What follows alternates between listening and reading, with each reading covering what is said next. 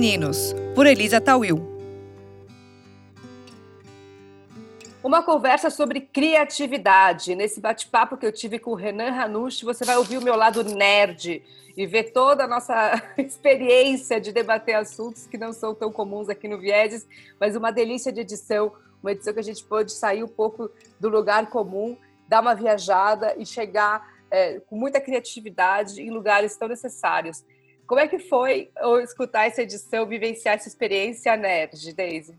Eu e a Maria, a gente até já participou de um evento com, onde o Renan estava presente, palestrando também, e é, a, a, criatividade é muito importante. Nós nascemos criativos e com o tempo, com, nossas, com as nossas vivências, ah, ah, criando crenças né, ao longo da vida, a gente vai se tornando menos criativo. Ele falou sobre o propósito também, do propósito ser o caminho, não a chegada, né?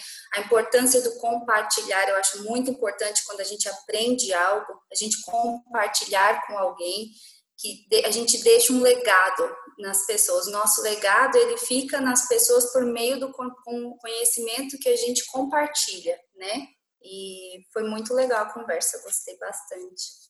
É, eu, tô, eu tava aqui pensando, né, porque eu escutei novamente hoje o, o, o episódio, assim, não tem nem como pensar um ponto alto, um, né, um ápice, porque ele foi inteiramente intenso, como você mesmo falou aí, saiu muito do, do óbvio, inclusive durante a entrevista você comentou isso, e aí eu só queria antecipar, assim, para as pessoas que vão ouvir um pouquinho, é, mais do, do que gerou essa conversa do que a conversa em si, né? Eu lembro que no, eu estava num dia super corrido no dia da gravação e eu estava na rua fazendo N coisas e desesperada para chegar em casa na hora, mas eu consegui estar dentro do carro na hora que começou e eu liguei e assim, eu estava numa correria tão grande que aquilo para mim foi um oásis. Eu cheguei em casa, deitei no chão e continuei ouvindo a entrevista, né, acompanhando a live ao vivo, e eu só pensava nisso, caramba, um oásis isso aqui.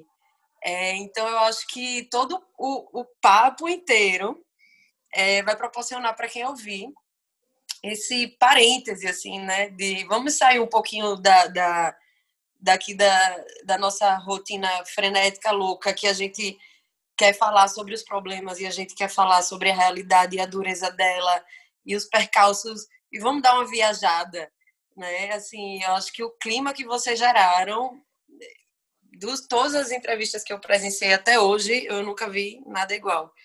É, você estava nota mil, ele nota mil, e aquela coisa que a gente não queria que acabasse, né? Fluiu de um jeito, realmente foi um flow verdadeiro. É, então, espero que né, muitas pessoas escutem a mensagem de vocês. É, você e ele juntos criaram um caminho novo, né? Ninguém ofuscou ninguém, os dois brilharam muito.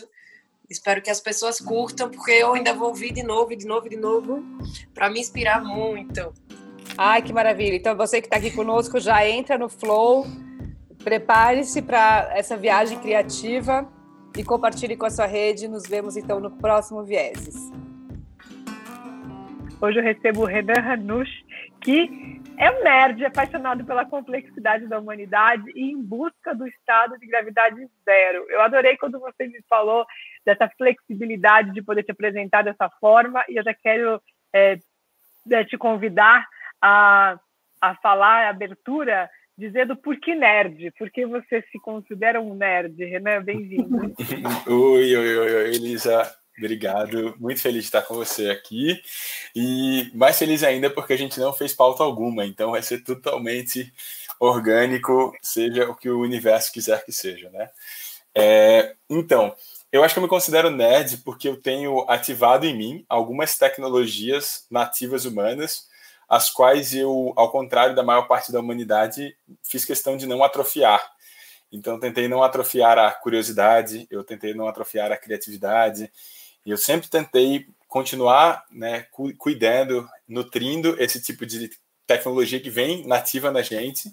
E nerd, eu acho que é aquela pessoa que não é necessariamente alguém de tecnologia, por mais que eu sou de tecnologia, mas eu acho que é alguém que tem essa curiosidade muito exacerbada, que gosta de a, a fundo no, nos conhecimentos, que busca o porquê das coisas, de coisas bobíssimas. Vou dizer uma curiosidade das coisas que me faz. Assim, eu sempre adorei brindar, Elisa. Então, imagina que a gente está celebrando alguma coisa num jantar. Eu adoro brindar. Eu não sei se é porque você tende a ficar bebo mais rápido, mas eu adoro brindar.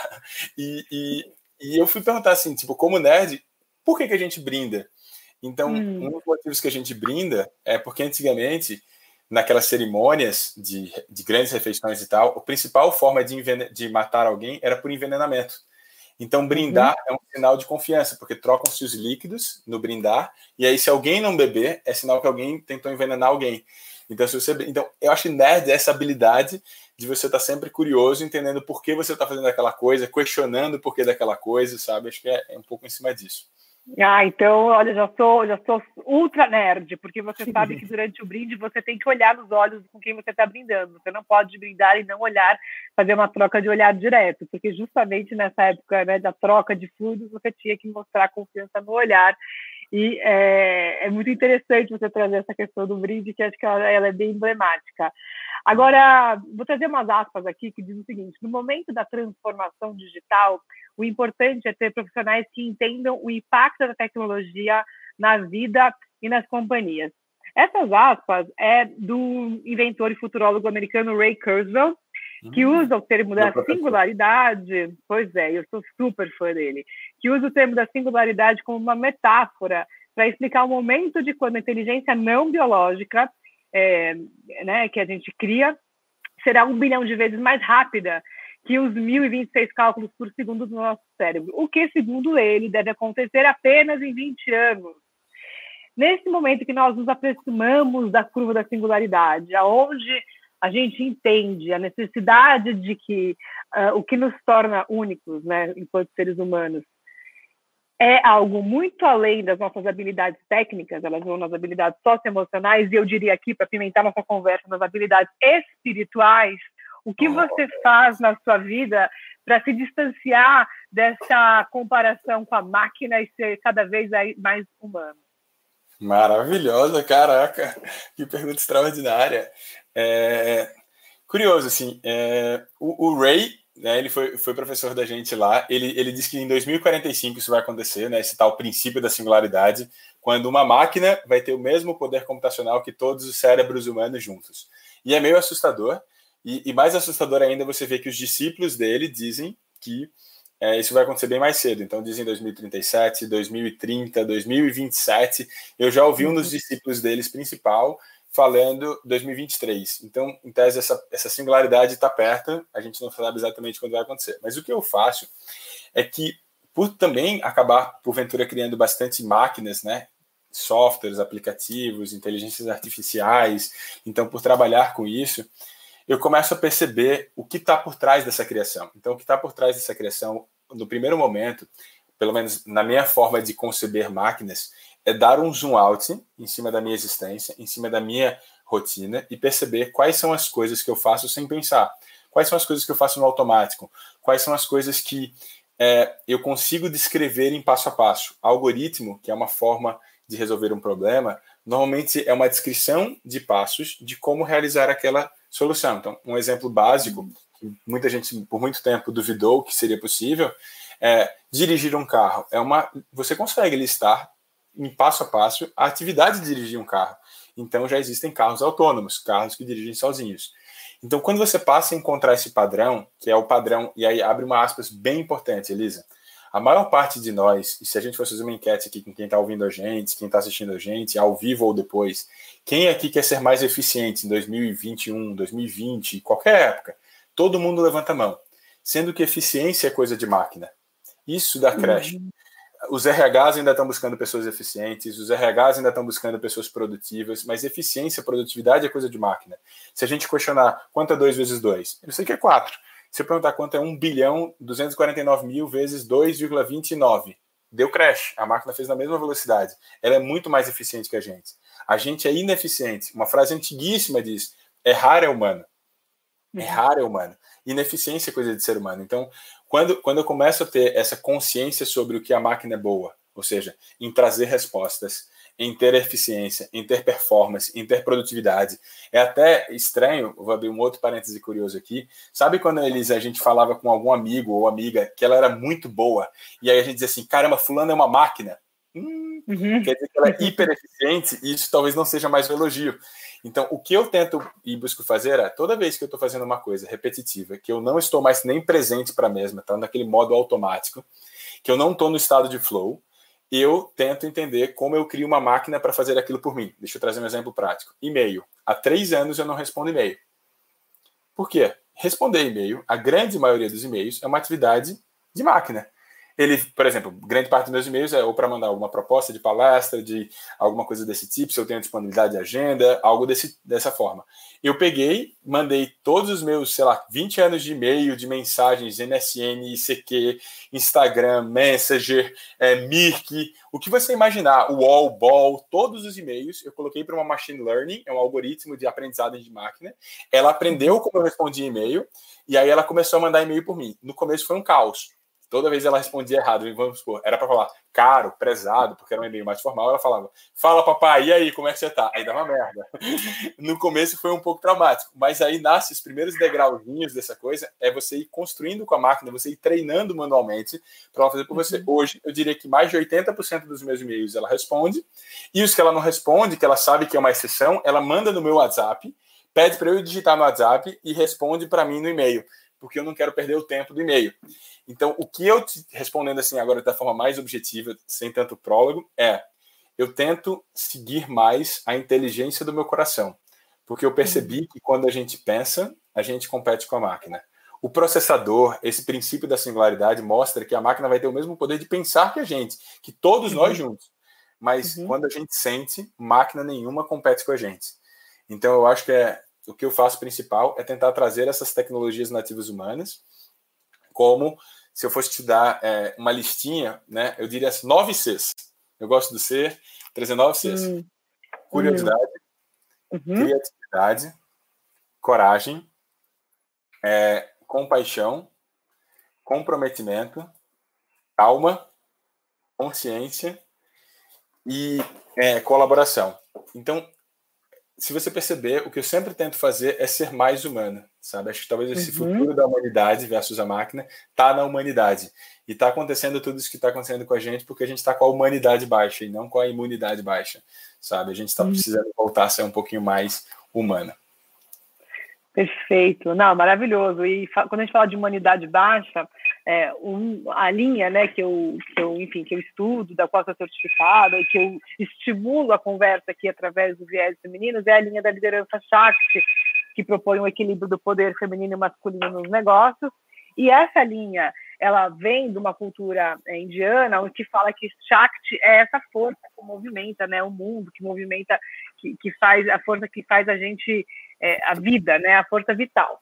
E quando a gente fala dessa força vital e desse equilíbrio do feminino e masculino, que não é uma questão né, ligada diretamente a gênero, ela é ligada mais às nossas forças internas, e a gente olha para o mapa de polaridade de forças, a criatividade é uma força mapa, da, da polaridade feminina.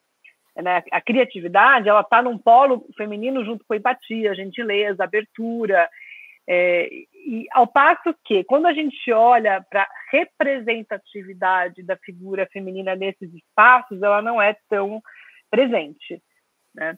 É, a Lígia Dottini, que também é uma pesquisadora de futuros possíveis, esteve comigo aqui no Viés Femininos, eu perguntei para ela sobre o porquê das vozes que representam as assistentes virtuais serem vozes femininas. A Alexia, a Siri, né? A, enfim, agora a própria Magalu, enfim, outras vozes que, que, que tem aqui que representam esse futuro numa versão feminina.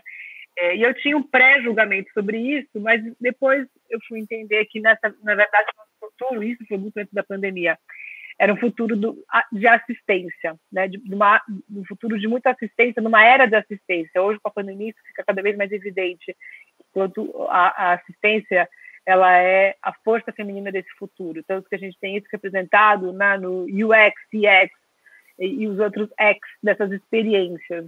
Como é que você vê essa versão feminina dessa força e como é que você trabalha isso na sua identidade é, enquanto profissional e pessoa?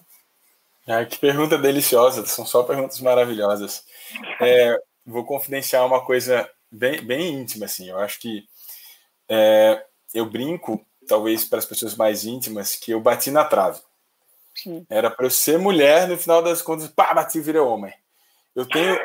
É, é, é engraçado isso, porque, e, e, curioso, eu não sou homossexual, poderia ser, não sou, sou casado, com esposa Luana, apaixonado por ela, é, mas eu tenho esse lado feminino muito sensível, assim, então, talvez também pelo meu, meu signo, eu sou cancerígeno, né, sou de câncer, então, é, tenho todo essa, esse aspecto familiar, carinhoso, sensível, dramático, essas coisas desse tipo, e eu vejo como, acho que talvez uma das minhas maiores forças no mundo que para muitos, por muito tempo, foi muito masculino, é, foi eu ter sempre o meu lado feminino muito forte.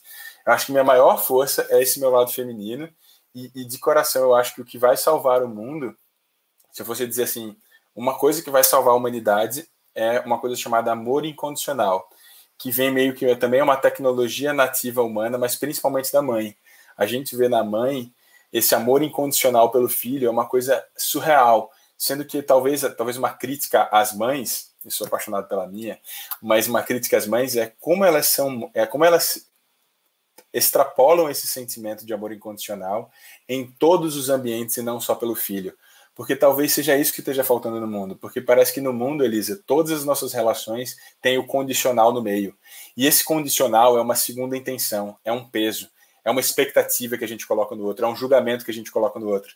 Então, talvez tão importante quanto o amor é essa palavra incondicional, porque ela traz a leveza, a liberdade. E o incondicional, para mim, me veio de uma forma muito especial durante a pandemia, ao entender que esse incondicional nasce, talvez não como eu até achava que era o futuro dos negócios, o ganha-ganha, mas entendendo que se você ganhar, eu já ganhei, porque se somos todos um, você sou eu. Então, quando eu faço um bem a você, eu fiz um bem a mim. Há uma autorrecíproca dentro disso. Então, é, para mim, realmente o futuro é feminino, o presente é feminino. Para mim, é, está muito claro que talvez a maior fonte de inspiração que a gente deve, devesse ter no mundo dos negócios, dos relacionamentos, de tudo, e o que deu merda na humanidade foi a gente não ter se inspirado na natureza. A natureza, uhum. o design da humanidade, não desenhou o mundo circular, desenhou linear. E se a gente olhar para a mãe natureza, ninguém chama de pai natureza, chama de mãe natureza. De novo, é o lado feminino trazendo esse amor incondicional, respeitando, entendendo que cada um tem o seu papel. Então, é, eu sou aficionado pela inteligência feminina. Ela, ela traduz muito essa sensibilidade, mas com força, com autoralidade, com autenticidade, a, a, pluralidade. A gente, muitas vezes, até trazendo um pouco de panorama com máquina, máquinas ainda, a gente fala muito né, de inteligência artificial, robótica, mas me diz uma máquina que faz várias coisas bem feita. Nenhuma faz. Parece que a máquina tá, é, é masculino, né? Homem não faz nada, só faz uma coisa. Homem não sabe fazer duas coisas ao mesmo tempo. E, e, e, acho que um dos maiores superpoderes de nós enquanto humanidade é essa pluralidade, né? E, e, a mãe, ela é muito isso, a mulher, ela é muito isso, ela é muito poderosa, ela é muito sensível, ela consegue ser sensível, ela consegue, ela trabalha, ela, ela faz tudo, ela faz tudo e faz tudo com muito, muito bem feito e ela faz com amor. Acho que trazer essa pureza, trazer essa é, é, é, isso que foi muitas vezes visto como uma fragilidade, para mim, é minha maior força, então. É, vê que legal. Muitas vezes no feminino, muita gente diz que o sexo frágil, ou que, que a vulnerabilidade da mulher. Se for, eu não, não concordo, mas se for isso uma característica da mulher, eu quero ser mulher nesse sentido, porque eu acho que uma das minhas maiores forças é a minha vulnerabilidade, é entregar a minha fraqueza, a minha verdade, porque eu, eu, eu, acredito no amor, sabe? Eu acredito no bem. E eu acho que é só entregando bem, entregando vulnerabilidades, que a gente constrói ambientes seguros, ambientes em primeira intenção. Eu acho que eu, pelo menos, se eu for me inspirar em algum sexo, seria, será, é o feminino. Que lindo. Agora, é muito bonita essa construção. Né, e, do amor incondicional, porque quando você colocou que a condição, né, parece que é o que empaca ali a, a, a, essa esse pré-julgamento, né, e esse acolhimento, esse olhar empático, é, eu, eu confesso que eu demorei e até agora eu não consegui entender muito a busca pela gravidade zero, porque o que eu pesquisei de gravidade zero, eu entendo que não tem muita vida humana na gravidade zero, a gente praticamente iria explodir. Por conta dos nossos fluidos e dos músculos e dos líquidos do nosso corpo que não ia conseguir ficar num estado natural ali sem a gravidade impactando no nosso organismo. Quando é que a gente busca essa gravidade zero? A gente quer explodir mesmo? Qual é essa busca? Não, você comprovou agora por A mais B mais C mais D que você é nerd. Meu Deus, assim, que impressionante. Eu estou extasiado aqui com, essa, com esse seu estudo aprofundado. Veja bem, extrapole Olha, a gente, a gente, se você quiser, esqueça o que eu coloquei aqui de roteiro e vamos só pro nerd, porque de nerd eu tenho... ó, ó, eu amei, eu amei. Assim, é, é, gravidade zero, né? Eu na realidade, assim, extrapola esse, esse conceito, traz um outro conceito comigo. É, peso é igual a massa vezes gravidade, né? Então, se eu peso tantos newtons, né? Normalmente peso em newton, entre outras coisas do uhum. tipo, é massa vezes gravidade. Então, é, o que a gente acredita, Elisa, é que a gente está carregando muito peso. É bizarro, assim, sabe? A gente carrega muito peso. É julgamento, é apego, é ego, é expectativa, é vaidade, é mentira. Mentira é uma das coisas que a gente mais carrega. Porque toda vez que a gente mente, a gente se divide em dois. Aí a gente carrega a versão de verdade e a versão de mentira. Aí a gente mente para esconder outra mentira. Aí carrega uma outra versão de mentira da gente. Então a gente tem um, uma coletânea de, de eus da gente, de mentira, de cenários que a gente criou dentro disso. Então a gente está pesado para caramba. A gente tem meio que. Um, a gente é um closet de máscaras e de capas capas para se proteger, porque toda hora a gente parece estar no modo de sobrevivência, e, e máscaras para a gente fingir status para ser aceito pelo outro. E eu cansei disso, francamente, assim, eu cansei, eu cansei, mas eu me abusei de um jeito que diz assim, numa ótica contemporânea, eu devo ter chegado lá. Meu LinkedIn era o máximo. Esquece isso. Esquece cargo, esquece rótulo, esquece formação, esquece, esquece tudo isso. Renan não é nada disso. Renan é uma pessoa super simples, bem, bem apaixonada por tudo que faz, pelas pessoas, bobinho pra caramba, fala um monte de merda, ama ser anfitrião, ama servir de todo jeito. E, e esse tipo de coisa, Renan fez psicólogo vários, vários anos, não está no LinkedIn, não cabe lá dentro. Não cabe nessa nossa sociedade cheia de fórmulas, de métricas, de comparações, cheia de ego. E, e, e gravidade zero é: se eu zero a gravidade, eu zero peso porque peso é igual a massa vezes gravidade. E massa e gravidade para a gente é a, a, é, a, massa tem a ver com a mochila que você carrega. Quanto, como é que está pesada essa mochila? O que, que você está carregando? E gravidade tem a ver com quem e por onde andas. Então, uhum. o que eu percebi, Elisa, é que eu estava cercado de um monte de gente que, em tese, significa estar bem sucedido no nosso mundo, uhum. sendo que eu não me sentia feliz, era só uhum. sobre mentir, contar vantagem, falar mal dos outros, com, competir um com o outro todo momento, ninguém trazia verdade de intenção. Se alguém virasse as costas, é, era só sobre falar mal do outro. E a pessoa mais importante de qualquer festa que eu ia era que não ia para festa, porque era ela que a gente iria ficar falando mal a noite inteira. E uhum. eu cansei uhum. disso. Então, gravidade zero é sobre um estado ao qual você diz assim: pô, eu não quero mais esse apego todo, esse ego todo, é, essa vaidade toda, essa mentira toda, esse cargo todo, essa. Não quero viver dentro dessa mentira. Eu, quero, eu, eu não quero viver mais dentro desse ambiente. Eu quero trazer um estado de vulnerabilidade. E quando o Murilo Gun convidou o Dante, a Tânia e eu para fazer essa camada especial no principal curso de criatividade dele, chamado Reaprendizagem Criativa, foi bizarro porque a gente tem 320 mil alunos, uma comunidade de 320 mil criativos e se você perguntar para eles o que, que vocês gostariam que Renan mais falasse, mais se aprofundasse, eles vão dizer amor, verdade, vulnerabilidade, diálogo e presença. Nenhum desses itens, ninguém no meu LinkedIn ou no meu ambiente social me escolheria. Nada. Era sobre artificial intelligence, blockchain, tecnologia, vai dar. Era só sobre cargos, sobre, sobre. E eu disse, caralho, pela primeira vez na minha vida, alguém se conectou comigo de verdade. Alguém não, 300 mil pessoas se conectaram e não querem nada além da pureza de alma, da nudez de alma de Renan. E eu me senti leve, eu me senti flutuando. Então, gravidade zero é sobre essa busca. É quase impossível uhum. você estar em zero, mas é sobre buscar essa leveza, esse estado de não julgamento, de existir, de estar, de ser. Que lindo. É, é um, é um flow, né? Um flow verdadeiro. Agora, qualquer um pode ser criativo? Com certeza, qualquer um. Todos nascemos criativos e, de fato, a gente desaprende a ser criativo porque a gente vai colecionando essas normas, né? Então, são regras, são nãos, são julgamentos. Sempre aquele que se destaca é, é julgado, é olhado é, estranho dentro do colégio, a mesma coisa acontece na faculdade, a mesma coisa acontece no trabalho, parece que está se achando, que quer exibir, se exibir. Então, é meio que toda hora a gente está sendo induzido a entrar em caixinhas de conformidade. E criatividade, todo mundo nasce criativo. Se olhar para qualquer criança, você vê a criatividade materializada. Qualquer coisa, se você der um lápis, vira uma nave espacial, vira um carro, vira um boneco, vira um rinoceronte, vira qualquer coisa. Isso, então, a tecnologia nativa humana, a criatividade, a imaginação aplicada à resolução de problemas. Todos nós nascemos assim. Então, é para todos nós, e sendo que a gente acaba atrofiando. Olá! Você já pensou em como deixar a sua equipe mais motivada, inspirada e preparada para performar no pós-pandemia? Eu tenho uma proposta para você. Jornada da Liderança Corporate, um produto personalizado que vai impulsionar o desempenho do seu time. Comece esse movimento agora. Saiba mais em elisatawil.com.br. Eu, eu, vou trazer só uma analogia legal sobre isso. É, o, o Michelangelo, ele fala assim, ó, é, eu via o anjo dentro daquela pedra de mármore. E o que eu fazia era ir tirando os excessos para revelar o anjo e a obra de arte que tinha dentro dela. Então imagina Michelangelo, que esculpiu Pietà, uhum. Davi e tudo. Ele olhava aquela pedra maciça que eu particularmente não ia ver nada, e ele já conseguia ver o anjo, a obra de arte dentro, e ele ia tirando os excessos.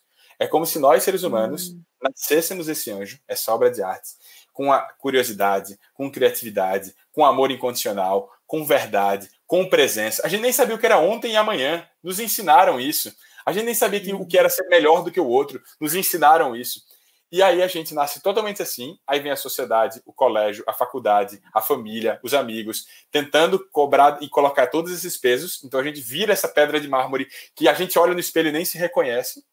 E aí agora, por isso que a gente chama de reaprendizagem criativa, você vai tirando esses excessos de novo para dizer: meu Deus, que bobinhos! Eu nasci pronto, eu nasci uma obra de arte e eu tenho que. É só voltar, é só sobre voltar a ser aquilo que a gente era e nasceu sendo.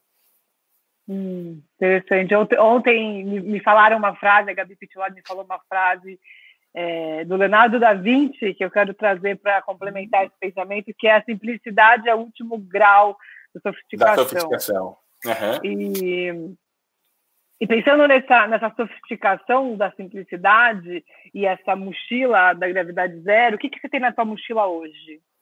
Eu tenho na minha mochila hoje, bacana. Se eu só trazer um adendo curioso, e é uma curiosidade bem louca.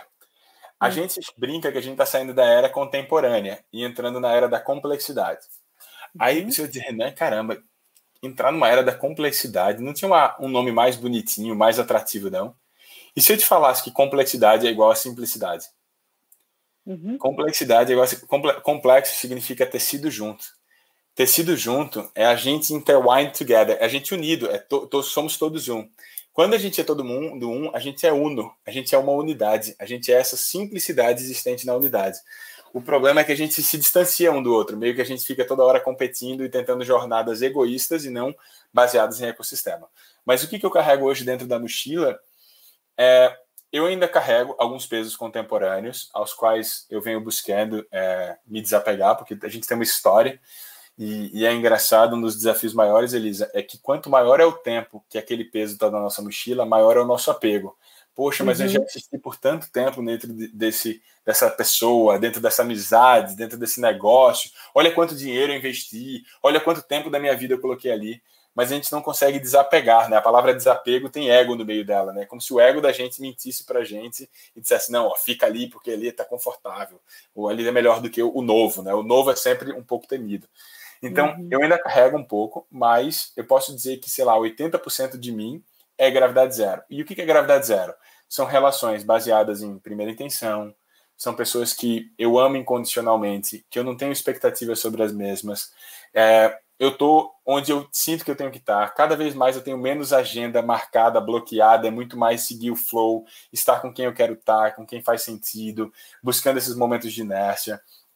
Cada vez mais eu aprendi a me respeitar, a me conhecer. Então eu carrego muito menos coisa e uma das coisas mais importantes, Elisa, eu carregava muito peso de custos. Minha estrutura de custos era muito alta, era bizarro. Uma frase que eu ouvi muito forte diz assim, ó: é, a economia quebrou quando todo mundo comprou só o essencial.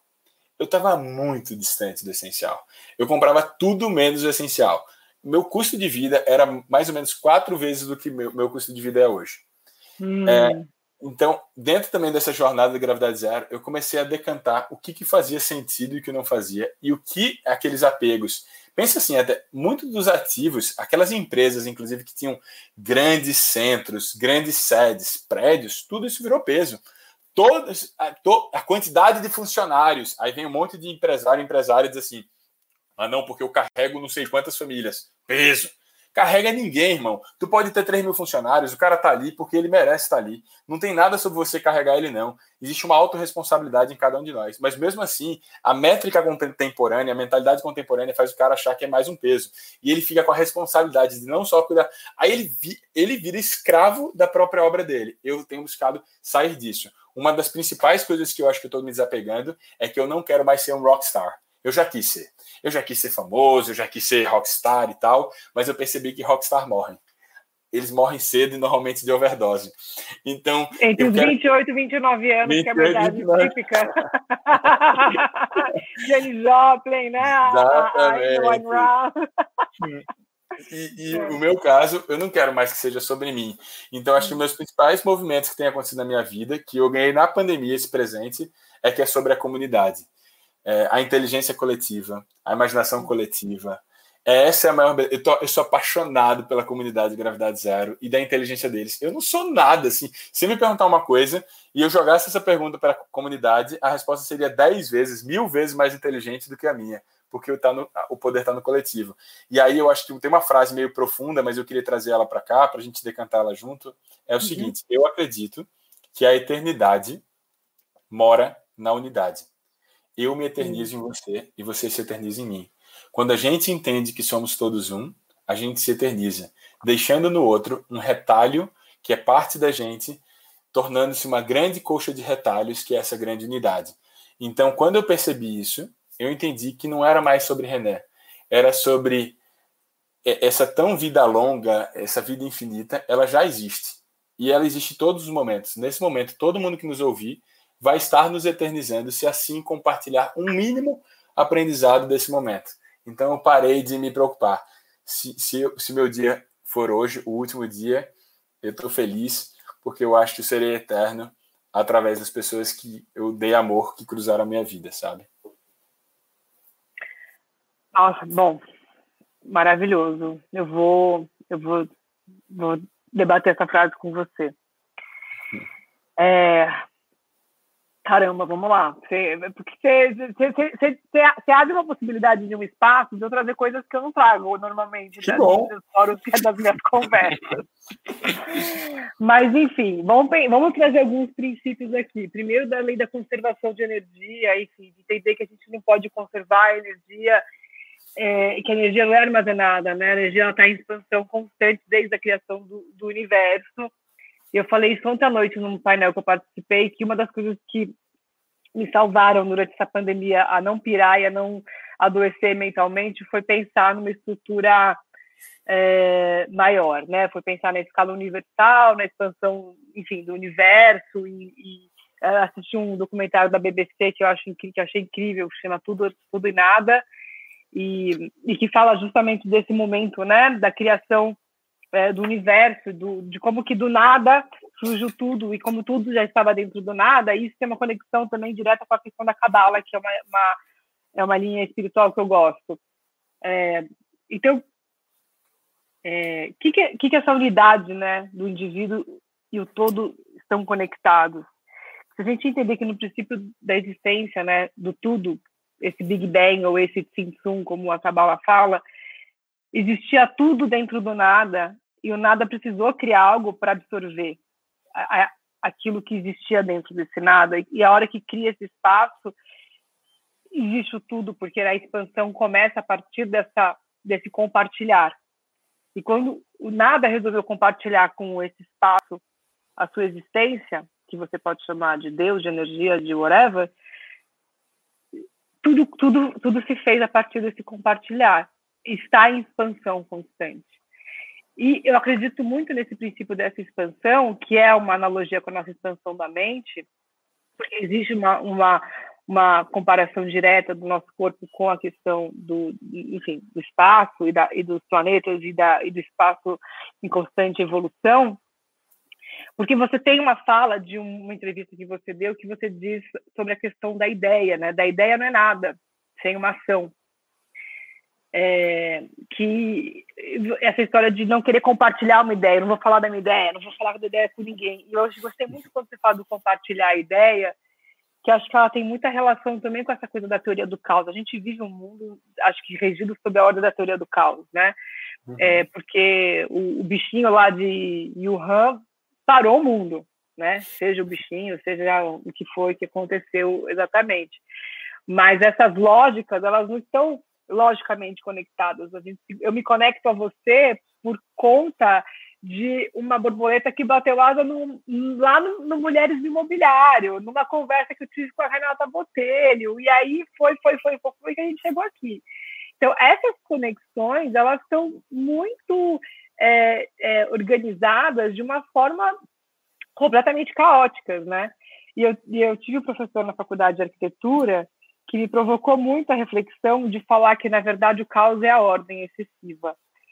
É, e eu reflito muito sobre essa analogia, né? Se o caos é o excesso de ordem ou se o caos é a desordem. E, e essa, essa, bom, tudo isso só para a gente dar uma viajada aqui, mas para dizer que o, o entendimento de que essa unidade toda, né, ela é composta por, por, por muitas partículas em expansão. Né? Existe uma ordem universal que ela é caótica nesse no meu ponto de vista. Essa ordem é uma ordem ela tem ela tem uma ordem se a gente der esse zoom out que você falou agora há pouco né e for lá para uma escala cósmica existe uma ordem né, cósmica mas aqui na, na, nossa ordem ainda ela é uma ordem muito caótica. Como é que você organiza o caos em você e nas suas relações, nos seus, nos seus diversas atuações? Não precisamos falar de empresa, que a gente combinou de não falar, mas você tem diversas atuações que não necessariamente seguem uma ordem lógica. Caramba, é... adorei a filosofia. Você deixou vários detalhes aí que eu fiquei com vontade de entrar em um monte deles. Entrou desde cabala, judaísmo, a alma judaica, tudo. Eu adoro esses temas, mas eu vou tentar me ater à, pergunta é, principal e, e, a última pergunta. Assim, é, primeiro, tem uma teoria de um escritor libanês, né, meu sobrenome é, é descendente de libanês, meu, meu, avô é libanês, né, o, que, que, é o Nassim Taleb, e ele fala de uma coisa chamada antifrágil, né, o antifrágil, uhum. antifragilidade. Uhum. E dentro da teoria do antifrágil, ele, ele fala que a resili o resiliente, ele, ele faz uma analogia que simplifica o que eu quero explicar, é que resiliente é parecido com a fênix, que ele morre e renasce igual. E o antifrágil é como se fosse a hidra, que você corta uma cabeça e nascem duas. Então, o antifrágil, em tese, nesse nosso mundo corporativo e tal, seria aquele ao qual não é apenas resiliente, ele, ele, ele se apaixona pelo caos, ele adiciona o caos na fórmula da vida. Ele se alimenta do caos e ele cresce com o caos. Então, em vez dele, no caso do resiliente, ele aprender quando o caos chega, o antifrágil, ele já adiciona de cara, up front, na frente, o caos. Ele diz assim: ei, caos, vem cá. Hum. O que você vai fazer? Se você fizer isso daqui, massa, eu vou crescer dessa forma. Se você crescer assim, eu vou crescer dessa forma. Então, eu sou uma dessas pessoas. Eu, eu adoro o caos. Eu adoro a bagunça. Eu adoro a desordem. Ou, ou a, superordem. E, e uhum. meio que faz parte. Se a coisa está ordenada demais, ela me perde completamente a graça. Então, ficou muito claro de toda essa minha trajetória de startups e tal, que quando a coisa começa a entrar no trilho e dar certo até ordem, eu saio. Eu perco uhum. imediatamente o tesão. É bizarro, você assim, não consigo ficar numa coisa que é muito organizada, que só precisa de operação dia a dia, rotina para fazer. Então, dentro do nosso organismo, dentro nosso, a gente tem uma empresa que a gente não chama nem de empresa nem de corporação. A empresa Gravidade Zero chama, é chamada de organismo. É um uhum. organismo porque é um organismo vivo. E a nossa modelo de gestão é baseado num framework chamado caos. caos significa o C complexo, ou seja, tecido junto. O H do caos em inglês vem para heart driven, movido pelo coração. É, o A vem de antifragile, ou seja, antifrágil. O O vem de orgânico. E o uhum. S de soul in the game. Não é skin in the game. É alma no jogo. Então, o hum. framework dessa nossa organização, desse nosso organismo, chama caos. Complexo, é, movido pelo coração, antifrágil, orgânico e alma no jogo. E o modelo de gestão da gente é chamado caórdico. É caos mais ordem. É como é a natureza, é como é o planeta que a gente vive, é como é Gaia. E ela é uhum. é caótica, né? ela é caórdica, ela tem caos e ordem. E dentro do uhum. nosso organismo há um tempero onde cada membro do organismo escolhe ficar mais tempo no caos ou mais tempo na ordem. E você escolhe, cabe a você. Se você quiser ficar 100% na ordem, é problema seu. Se você quiser ficar 100% no caos, é problema seu. Eu sou aquele que vive 90% no caos e 10% na ordem. Então, até para te trazer um exemplo prático, e parece estranho, a gente atende grandes empresas, mas dentro dessas empresas existe uma cláusula dentro do contrato com a gente de sintonias de expectativas, que tem assim, Renan uhum. é tipo mestre dos magos. Ele vai desaparecer quando todo mundo gostaria que ele ficasse, e ele vai aparecer quando ninguém antes imaginava. Então eu não gosto que tenha a expectativa da rotina de eu bater um ponto de um dia por semana, tal horário. O que eu gosto é poxa, se eu sentir agora que eu tenho que estar com você, eu vou estar e eu posso cancelar qualquer coisa e passar 10 horas com você, porque aquele hum. momento é um momento de presença plena. Então, a, a forma que eu lido com o caos é trazendo ele para perto, me relacionando com ele, tornando ele meu melhor amigo e ele sendo um termômetro. O caos, para mim, ele está proporcional ao meu tesão. Quanto maior hum. o caos, maior o desafio, maior, mais escuro é o quarto. E eu, particularmente, Elisa, não gosto de nenhum convite para quartos claros. Eu gosto de convites para quartos escuros. Quartos escuros são aqueles caminhos ainda sem referências, são futuros ainda sem referências. São ambientes, talvez, onde ninguém ainda pisou, onde as pessoas têm medo dele.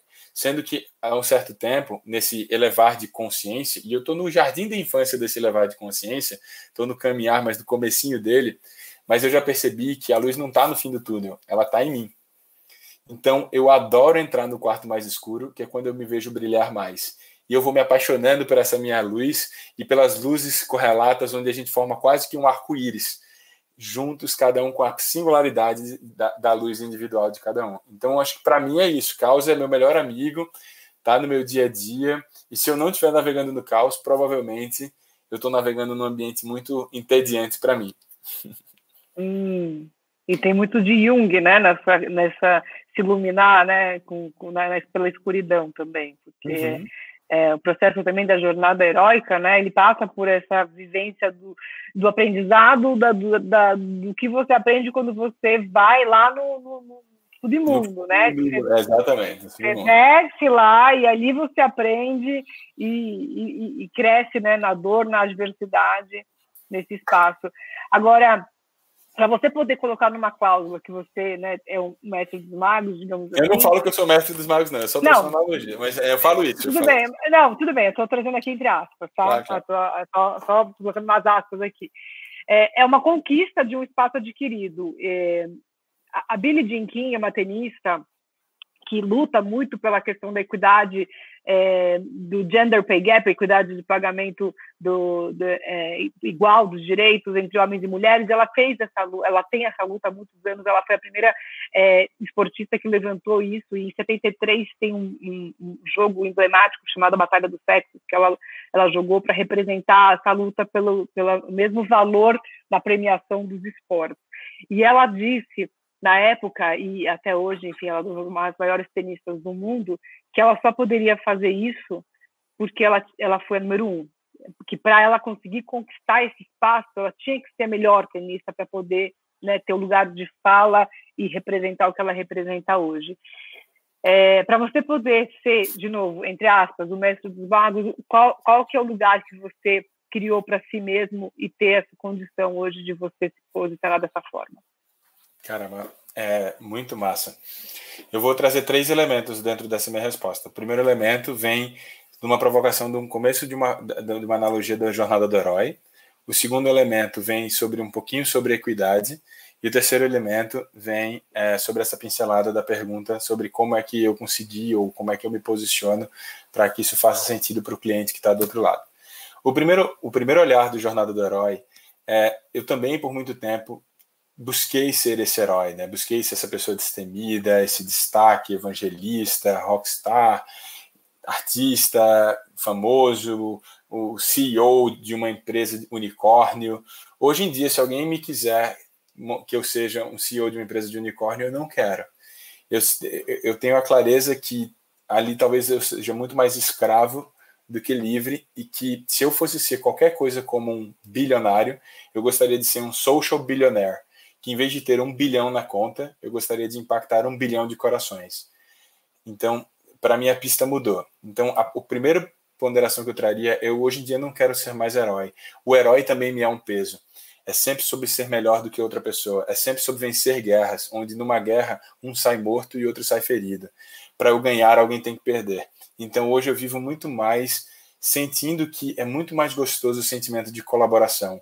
A palavra colaboração, inclusive, de acordo com o meu mestre professor Júlio Torres, ele diz assim, ó, co é juntos, labor trabalho e tem a palavra coração também dentro de colaboração. Uhum. Você pode depois a gente bota aqui colaboração. Uhum. Então é colocar o coração no trabalho em, em vez de ser essa competição exacerbada. Eu talvez até não acredito em concorrência como as pessoas acreditem, porque eu acredito tanto no que minha avó, minha avó tem 91 anos, vó Amélia, ela diz assim, ó, cinco dedos de uma mesma mão. Ela teve cinco filhos, cinco filhos de uma mesma mãe, todos diferentes. Então, será que diferentes fazem sentido competir? Ao meu ver, não.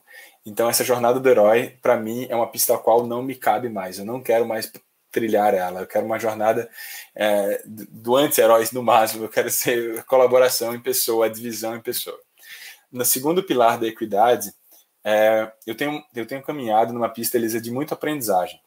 É, é muito nativo né, para mim não julgar eu sou tão coração de mãe, tão feminino naquele aspecto que eu sempre te falei, que eu te falei aqui, que eu, eu não consigo, até a palavra preconceito não deveria existir no, no, vocabulário ou no meu dicionário. Eu não consigo viver ela, não consigo entender ela, eu não consigo exercer a empatia dela, porque para mim eu não, não consigo diferenciar pessoas nesse sentido. Para mim, eu sou apaixonado pelo ser humano de qualquer cor, credo, classe social, e todos para mim somos iguais em todos os sentidos. Então, por, por não, não conseguir fazer sentido isso, eu tenho essa dificuldade. Mas aí eu fui com. É, é os meus sócios atuais são jovens super talentos no Gravidade Zero, meninos e meninas de é, 19 a 26 anos, super jovens, são brilhantes, brilhantes, e é, três deles homossexuais.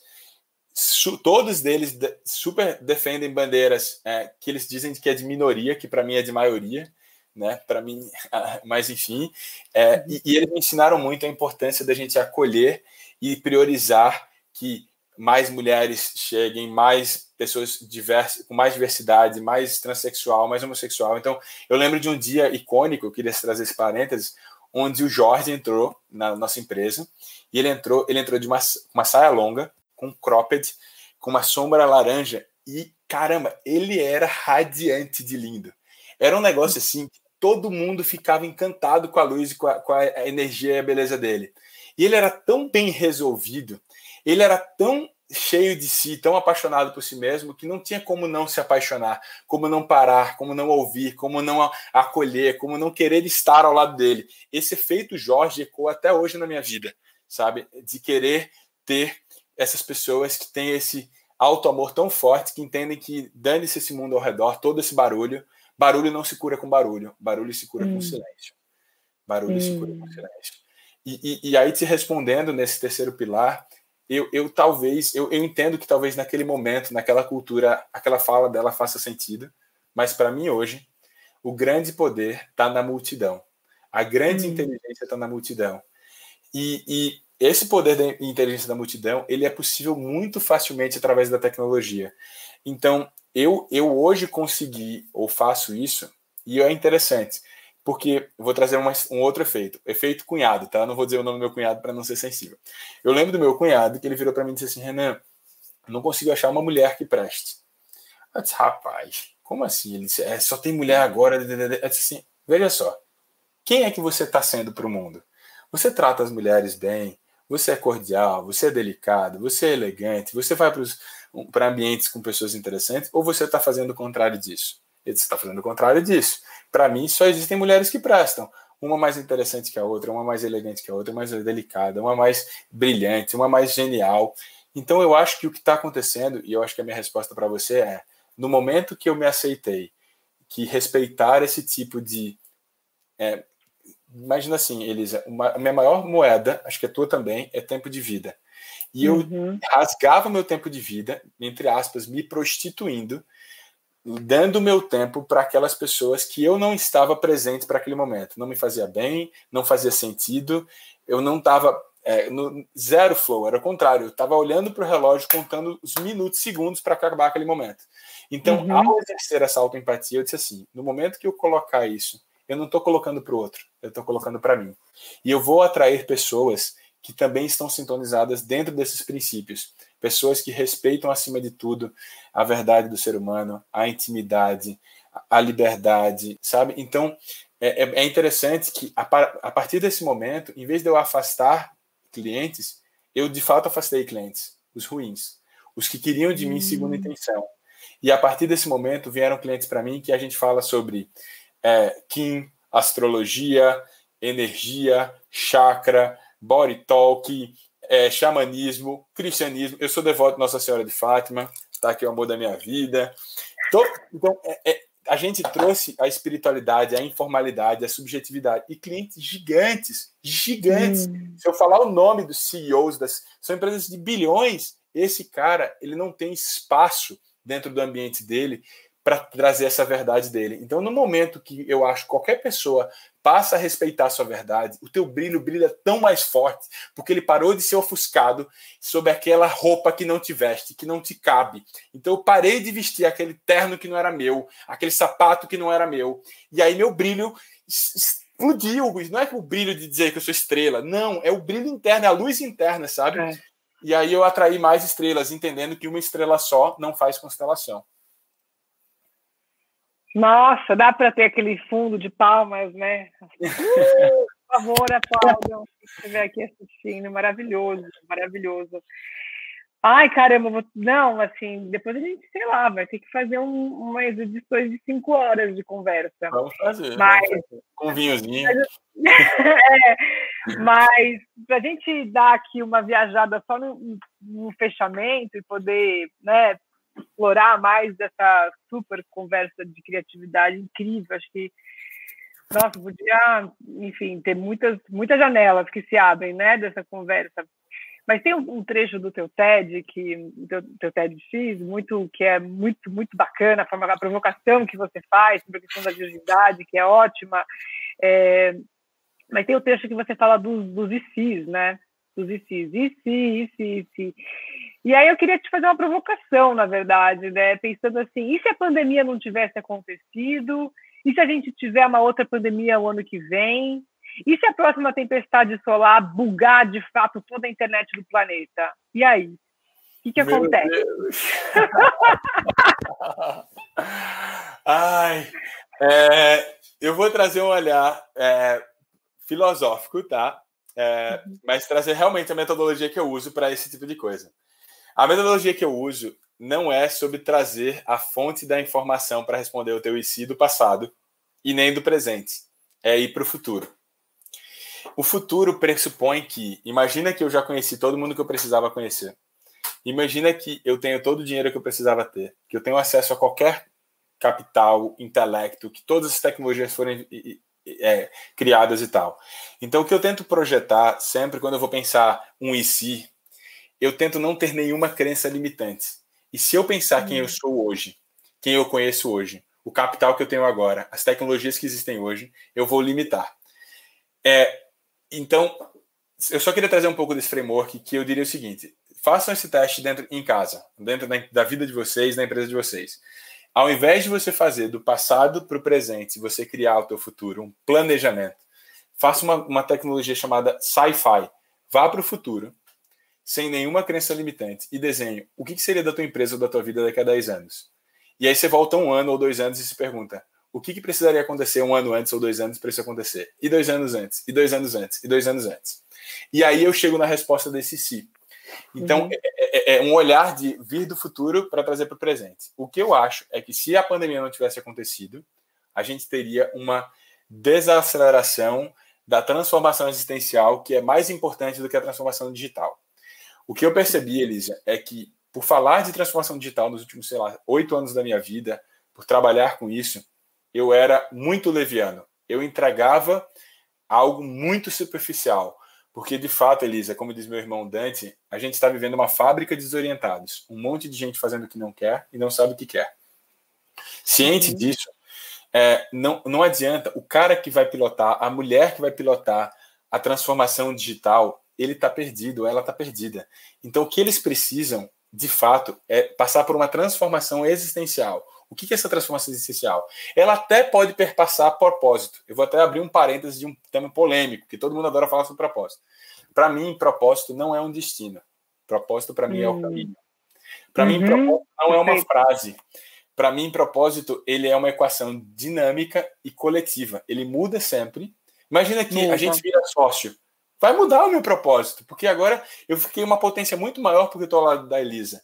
Então, é, eu lembro de uma cena icônica daquele filme Dois Papas do Netflix, que Papa Francisco está uhum. discutindo com o Papa Bento XVI. Uhum. Aí Papa Bento XVI diz: Não, a gente tem que levar os cristãos para o céu. Deus está no céu. Aí Papa Francisco diz: Não, Deus é o caminho. Deus está no caminho. E para mim é a mesma coisa em relação ao propósito. Então, talvez até como diz, diz o Simon Sinek, talvez o TED mais visto de todos os tempos, eu acho que talvez ele tivesse errado. Em vez da gente começar com why, start with why, com porquê, a gente deveria começar com o. Perfeito! Nossa, não! Sério, a gente vai ter que escrever esse negócio junto, porque, caramba, eu sempre questionei isso. Eu sempre questionei isso. E sabe como eu questiono isso? Do espaço de mãe. Porque eu falo o seguinte: a hora que você vira mãe, o propósito maior que você tem é educar seus filhos, é fazer uma sociedade melhor para eles. O resto é propósito, é propósito, sei lá, alfa, beta, gama, whatever, mas o propósito... E outra coisa que eu questiono muito, se você ler na próxima coluna da revista HSM, é exatamente sobre uhum. isso. eu tô com ela aqui, inclusive. É, não, a minha, a minha coluna é no, é no site. Eu sou colunista da revista HSM do site, da, do, ah, boa! A minha coluna tá, tá, na, tá no blog do site da revista HSM. Eu falo sobre. Eu questiono, eu questiono justamente essa questão do porquê. E eu falo do Simon Gente, não acredito. Vai ler ah, coluna. Vai ver, não foi combinado essa conversa. Eu vou ler, vou ler, combinado. E, e eu falei justamente sobre essa mudança do propósito e a gente é, e, e, a gente se forçou tanto a ter um propósito, e é um trecho da minha coluna fala isso, a gente se forçou tanto a ter um propósito que, que foi um parto prematuro, sabe? Uhum. Nasceu um bebê prematuro, não estava pronto, e, e, a gente talvez não tenha tu que. Tu não sente uma claustrofobia, tu não sente uma pressão assim, mas pô, eu, eu tô perdido então, eu não sei qual é o meu propósito. Ou eu sei, ele, ele tá mudando. E às vezes até trazendo o filho ou a filha como referência, é. ele muda, inclusive, de acordo com a idade do filho. Que ele vai se né? É tudo dinâmico. Parar de tentar definir tudo. Oscar Wilde já dizia: definir é limitar. Definir. Uhum. Vou parar com essa resenha de definir tudo, porque a nossa vida é muito mais intangível. Pensa comigo, Elisa, os melhores momentos da tua vida, as melhores pessoas da tua vida. Define para mim como é que foi. Tu não vai conseguir. É intangível, é inexplicável. Não tem não, palavras. São, são, é, são, são sensações, são momentos. É interessante que muitas das suas perguntas que você traz aqui, é, elas são elas são perguntas que eu uso nas ferramentas do, da, da certificação que eu fiz logo depois da liderança Shakti, que foi na Tiara International, que é essa empresa que propõe a, a, busca, né, por, para a manifestação da liderança e, e, e, e traz ferramentas para ajudar nisso. Então, quando você falou dessa questão da, da de se ver, né, de trazer uma visão do futuro para trabalhar o presente, quem fez a jornada da liderança comigo sabe que é uma das primeiras dinâmicas que eu faço é essa. A gente faz o futuro, volta para o presente, trabalha a crença limitante, né? pergunta da, do que, que você quer atrair na sua vida, o que, que te faz feliz. E essas construções todas é que te guiam para essa atitude de liderança. Acho que para a gente né, fechar aqui, talvez só a conversa de hoje, é, uhum. você uhum. fala muito sobre essa questão é, é, é, que você falou numa, numa das suas entrevistas, né, que a ideia não é nada sem ação. E eu costumo falar isso no âmbito da liderança, né? A liderança não serve de nada se você não tem uma atitude de liderança, porque um livro de liderança na prateleira não diz nada se você não aplica isso na sua vida, se você não vive isso no seu dia a dia. É, só para fechar, né, a, a, vivência da criatividade também acontece nisso, né? Essa, essa vida que você coloca com tanta é, é, kavaná, para usar uma palavra aqui judaica, que você vi que você gosta também dessa, dessa origem, mas com tanta, digamos assim, né, fé, com tanta vontade, com tanta sangue, é, entusiasmo, né, e com essa vida, é, o que você, o que, como é que você vive essa criatividade no seu dia a dia, né? O que, que você coloca, o que, que pode atribuir como a principal característica para ter essa vida? Ah, bacana, bacana. É, eu sempre provoco uma coisinha a mais do que a tua pergunta, tá? Então eu vou provocar uhum. só uma coisinha a mais do que a tua pergunta. É, eu sou apaixonado por liderança, também estudei muito, fui muito aficionado por liderança, cursos, né? Eu lembro quando eu tive com o Taleb pela primeira, vez presencialmente, eu perguntei para ele qual o futuro da liderança. E para mim, a liderança, inclusive, se você me perguntar, Renan, qual o futuro da liderança? Eu vou dizer que é a não liderança, ou melhor, é a autoliderança.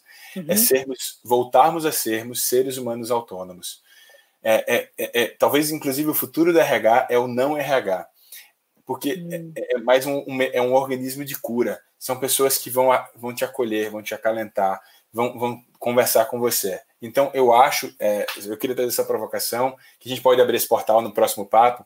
Não é que a liderança acabou, que não existe liderança, não, nada, mas é, uma das coisas mais importantes, eu acho, é, é você saber se autoliderar, você saber se autorrespeitar.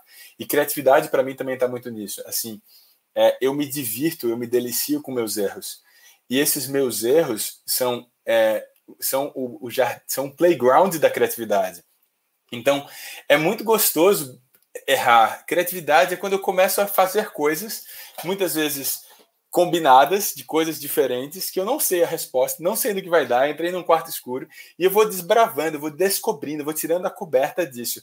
Então, é, é, é essa frase do, da ação, Elisa, vou, vou, vou, deixar uma coisa aberta para cenas do próximo hum. capítulo. Uhum. É a uhum. seguinte: olha que massa. O Murilo, Dante e eu, a gente criou um framework provocando uhum. a palavra talvez mais falada no mundo corporativo nos últimos 10 anos: mindset. Então, hum. a gente percebeu que a mentalidade não está mudando realidade. Uhum. E talvez, muito além do mindset, deveriam ter outros sets, outros conjuntos de coisas. Então, o segundo set do nosso framework, chamado set sets, é o action set. É ir para uhum. ação. É, errar, é se divertir, no, é entender que você vai se envergonhar, que a primeira versão vai ser horrível, mas você vai construir com o cliente, não para o cliente, você tem que se aproximar dele. Então, tem o mindset, tem o action set. Tem o look set, tem a ver com empatia, tem a ver com olhar o mundo com outros olhos, colocar outras lentes, aumentar teu repertório, trazer a curiosidade para a mesa, olhar de formas diferentes todos esses mundos. Tem a ver com feel set, a inteligência do coração. Talvez a mente, a mente minta, mas o coração nunca mente. Mas a gente vai ter uhum. coragem, ação do coração, coragem para seguir o coração. Então a gente tem o feel set a gente tem o people set. Nós somos a média das cinco pessoas que a gente mais convive. Mas com quem a gente está convivendo? Mais pessoas iguais, fazendo a mesma coisa, com as mesmas histórias, a gente vai ser sempre igual. Então, essa, a criatividade também está muito aflorada na diversidade, na inclusão, na pluralidade. É muito delicioso ver isso tudo acontecer. Aí tem o people set, tem o reset. É como se a humanidade estivesse clamando numa tela azul para a gente recomeçar numa tela em branco. Então eu preciso resetar, desapegar de tanta coisa, voltar para esse estado de gravidade zero, de leveza, para poder caminhar. E o último é o Dream Set, que é o conjunto desses nossos sonhos, desse nosso propósito da equação coletiva, dinâmica, volátil, caótica, deliciosa, apaixonante. Então, talvez esse tal do mindset ele tava, esteja faltando a turminha dele para que a gente esteja caminhando. Boa. Então, ó, vou deixar aqui um convite para depois a gente conversar sobre isso, porque eu vou trazer para você o conceito que eu aprendi nessa minha academia da liderança Shax, que é para que para viver esse, esse pacote de sets que você está trazendo, nós precisamos ser wise, full of tough love. Nós precisamos ser né, os sábios, os solos, ter o amor e a força. E essa combinação a gente precisa trazer para a nossa vida nessa, nessa poção mágica aqui, que a gente tem que dosar sempre aonde a gente está precisando colocar um pouquinho do ingrediente extra. tenho certeza que é, vocês que são da academia e você que é sócio também do Murilo sabe que a, a porção do, do full, do tolo, é uma porção que a gente Adoro. precisa recuperar nas Adoro. nossas prateleiras. É, ela está ela tá em falta no mercado, então a gente precisa trazê-la de volta para essa interpretação de que é, para lidar com o erro a gente também tem que lidar com esse nosso lado mais místico, mais mago, mais caricato e, e é, é, nesse caminho que a gente vai encontrar muitas soluções. Nossa, obrigada, eu quero agradecer muito pela troca, foi uma delícia, delícia, que conversa boa. Eu que agradeço, obrigada, maravilhosa. Já que você trouxe essa analogia, num castelo eu seria o bobo da corte. Hum. Num castelo eu seria Bom. o bobo da corte. eu, eu agradeço, Elisa. Assim, eu entrei aqui de coração total, entregue e aberto. Foi infinitamente é, melhor do que eu imaginei. Não, não, não expectativas, mas foi delicioso te conhecer. Amei. Assim, você é genial, leve, é, papo maravilhoso. Por mim, não acabava agora. A gente entrava no Minécia e seguia aí muitas horas. Eu agradeço o convite demais, viu? Foi maravilhoso. Obrigada, obrigada. Você tem meus contatos, a gente vai marcar. Para vocês que nos assistiram ou vão nos ouvir, agradeço pela sua audiência, por estar conosco. Compartilhe com essa rede. Até o próximo Viedes. Obrigada. Beijo. Valeu. Obrigada por estar aqui. Eu sou Elisa Tawil e essa foi mais uma edição de Vieses Femininos. Cada edição traz uma inspiração e uma mensagem de vida. Espero que esta tenha te inspirado. Acesse elisatawil.com.br e conheça mais sobre esse projeto. Até o próximo Vieses.